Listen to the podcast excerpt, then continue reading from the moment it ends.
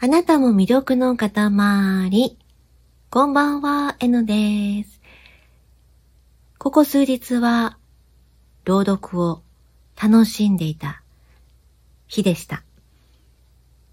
昨日も、奥村薫さんという方のチャンネルで、黒猫同盟企画というのをやっておりまして、どうも昨日はですね、10月27日は、黒猫の日ということで、チャット GPT と奥村薫さんの合作で作られた黒猫同盟という不思議で、いや、かなり不思議でちょっぴりドキッとするような物語。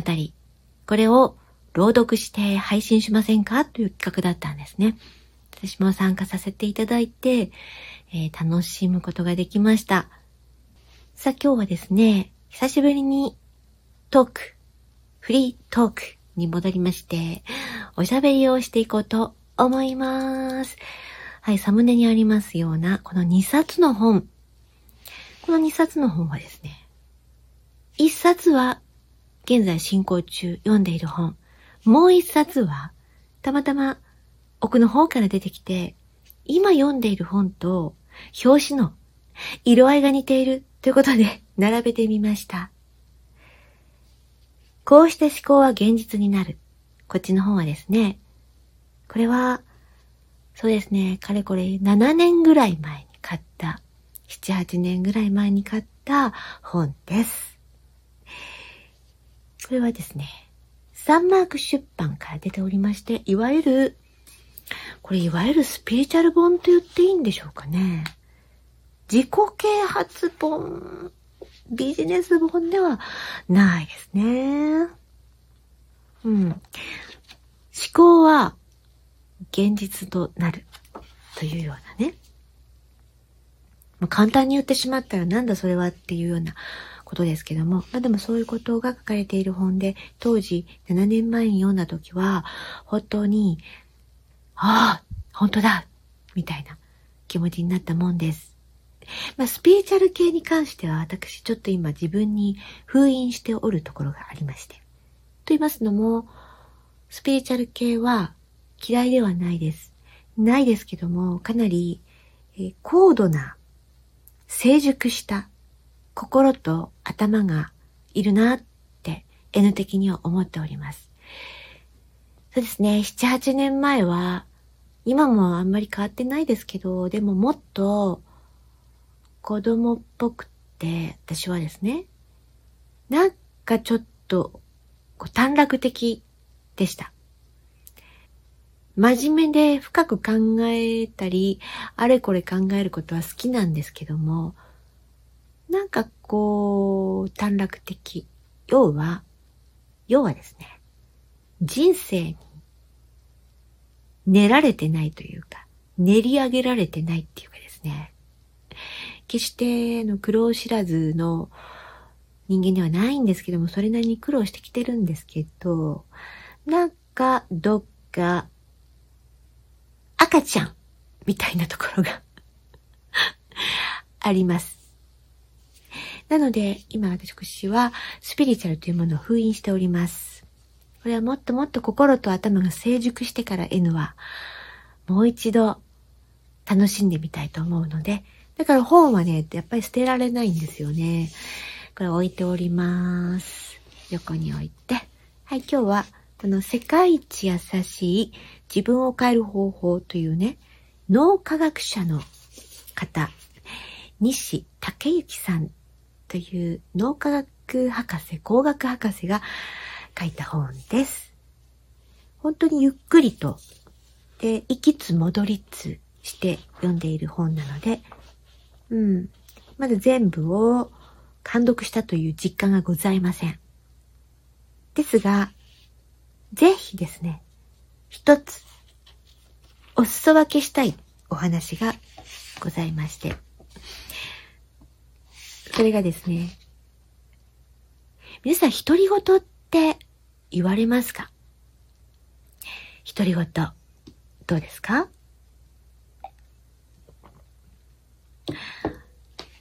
私、すごいんですよ。口には出しませんけど、まるで口に出しているかのように、頭の中でいろんな N が出てきます。いろんな N がいろいろ好き勝手というか、あ励ましてくれたり、そそのかしたり、叱ったり、一緒に遊んだりするわけなんですね。で、この本の帯にね、脳内トークってこのデカデカと書いてあるんですけど、要はこの西先生はですね、脳内トークがとても大事というふうに一貫して言われております。で、私ですね、自分が変なんじゃないかなって思っていたところを、この本で救われたところがございます。いいんだな、脳内トークしててって。で、その中で、そうそう、やっぱ話が脱線しちゃった。何をお裾分けしたいかと言いますと、はい。これはですね、同じ脳内トークでも、例えば、何か自分が、これ、どうだろうできるんだろうかって不安になったり、ついつい今までの経験則から、これやめとこうとか、チャレンジしにくいなっていう、もう先入観でもって見てしまう時ってないですか？そんな時に、それをちょっと乗り越えたいなとか、したい時に、こんな脳内トークどうですか？いいですよって書かれてるんですけど、それは、問いかけ。問いかけの脳内トークです。ぶつくさぶつくさと雑念のように何か言い続ける、そういった脳内トークではなくて、こんな時はですね、例えば、これできるかしら？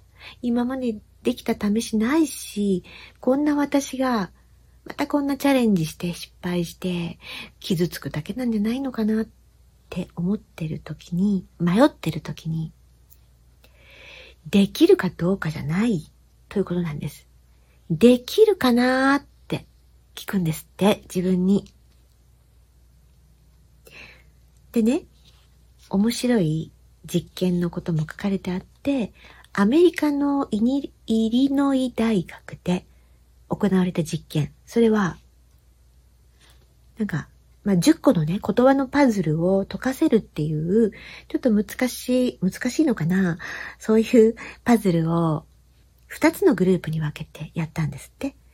1つのグループは、自分にね、私はこれをやり、やり、やり通せるだろうか？と問いかけながらチャレンジしていくグループ。もう一つは、私はこれをやり通せると自分に語りかけながらチャレンジするグループ。皆さんはどっちが良い成績を収めたと思います？なんか私はこれをできる、できる、できるんだって自己暗示をかける。これなんかやりがちだと思いませんか？それが聞くときもあると思うんです。でも、この西先生はあえて問いかけの脳内トークはこんなにも有効なんだっていうことをね、話すためにこういう実験結果を引用されてるんですけども、なんとここでは、やり通せるだろうか？私はやり通せるだろうかって自分に問いかけながらチャレンジした方が、そうじゃないグループよりも1.5倍から2倍ぐらい解くことができたらしいんです。このパズルを。つまりこういうことだそうです。問いかけっていうこのトークが脳に与える刺激が私たちが思う以上にすごいらしいんですよ。お前はできる、私はできるってやる時の脳の反応と、何が違うかっていうと、私はやれるだろうか、やり通せるだろうかって聞いたときに、脳の、普通はだいたい左半球、左脳の方ですね。この文脈とか理論とか思考とか言語とか、そっちの方が活発になるんですって。でも、問いかけ、質問系っていうのは、なんと、この右側も活発化してくるんですって。活性化してくるんですって。右はひらめきであったり、感情であったり、なんかこう芸術性であったり、非言語的な、そういうところも一緒に活性化するそうなんです。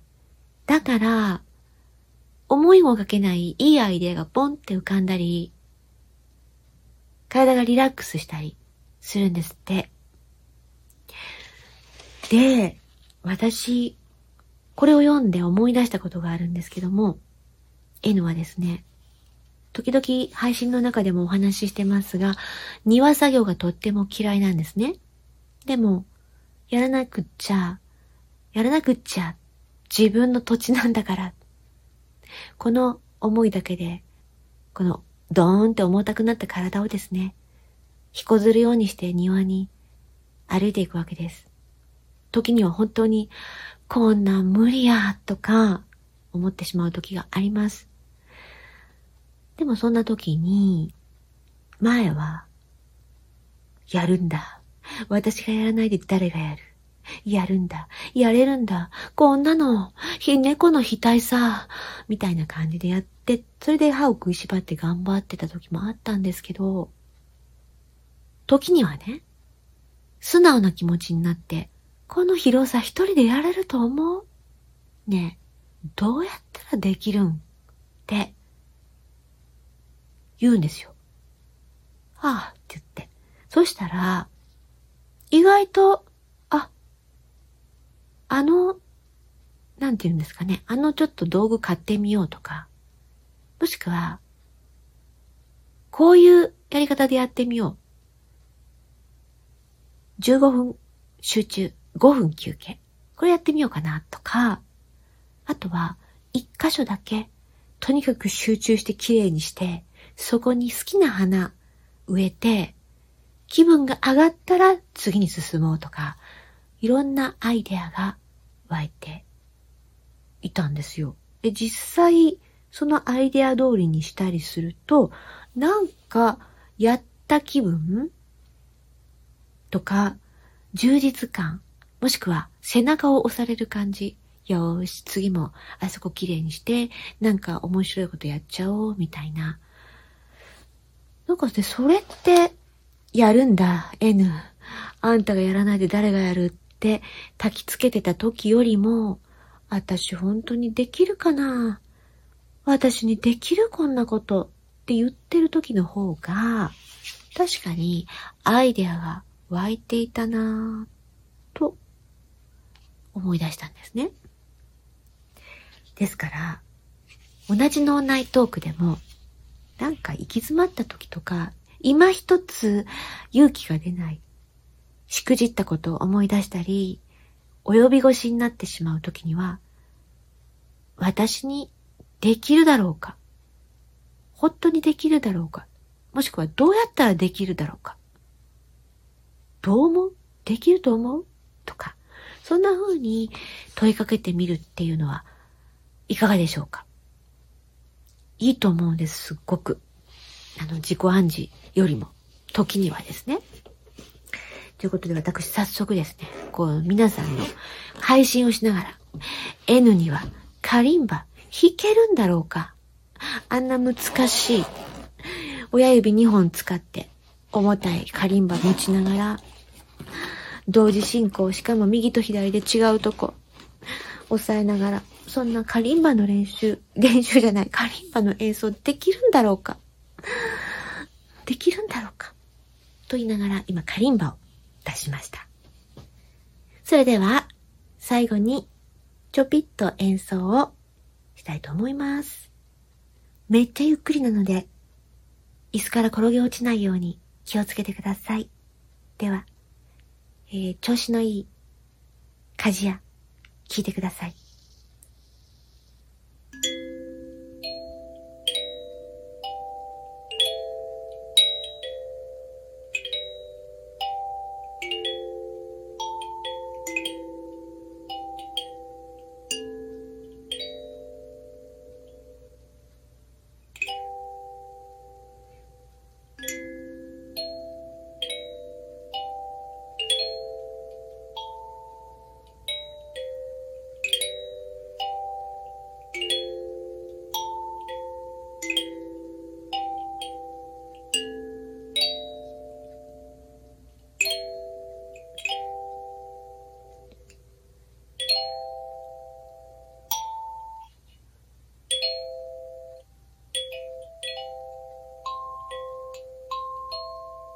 う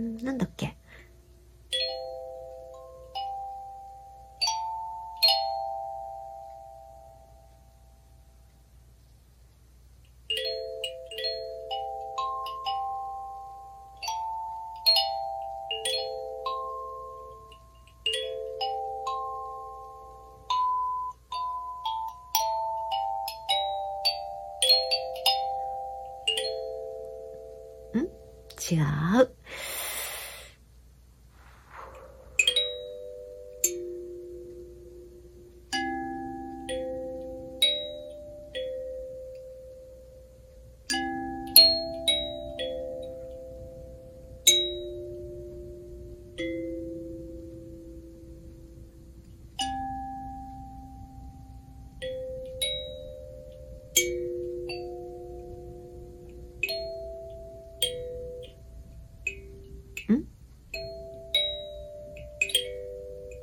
ち、ゃうね、えー、あ。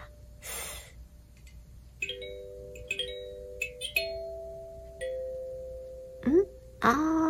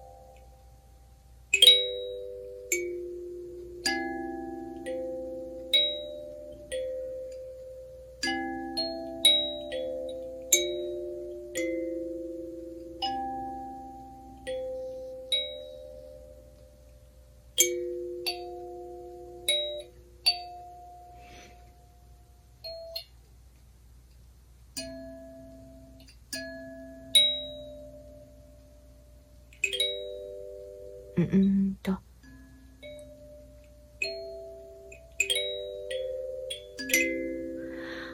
ーい、椅子から転げ落ちなかったでしょうか、皆さん。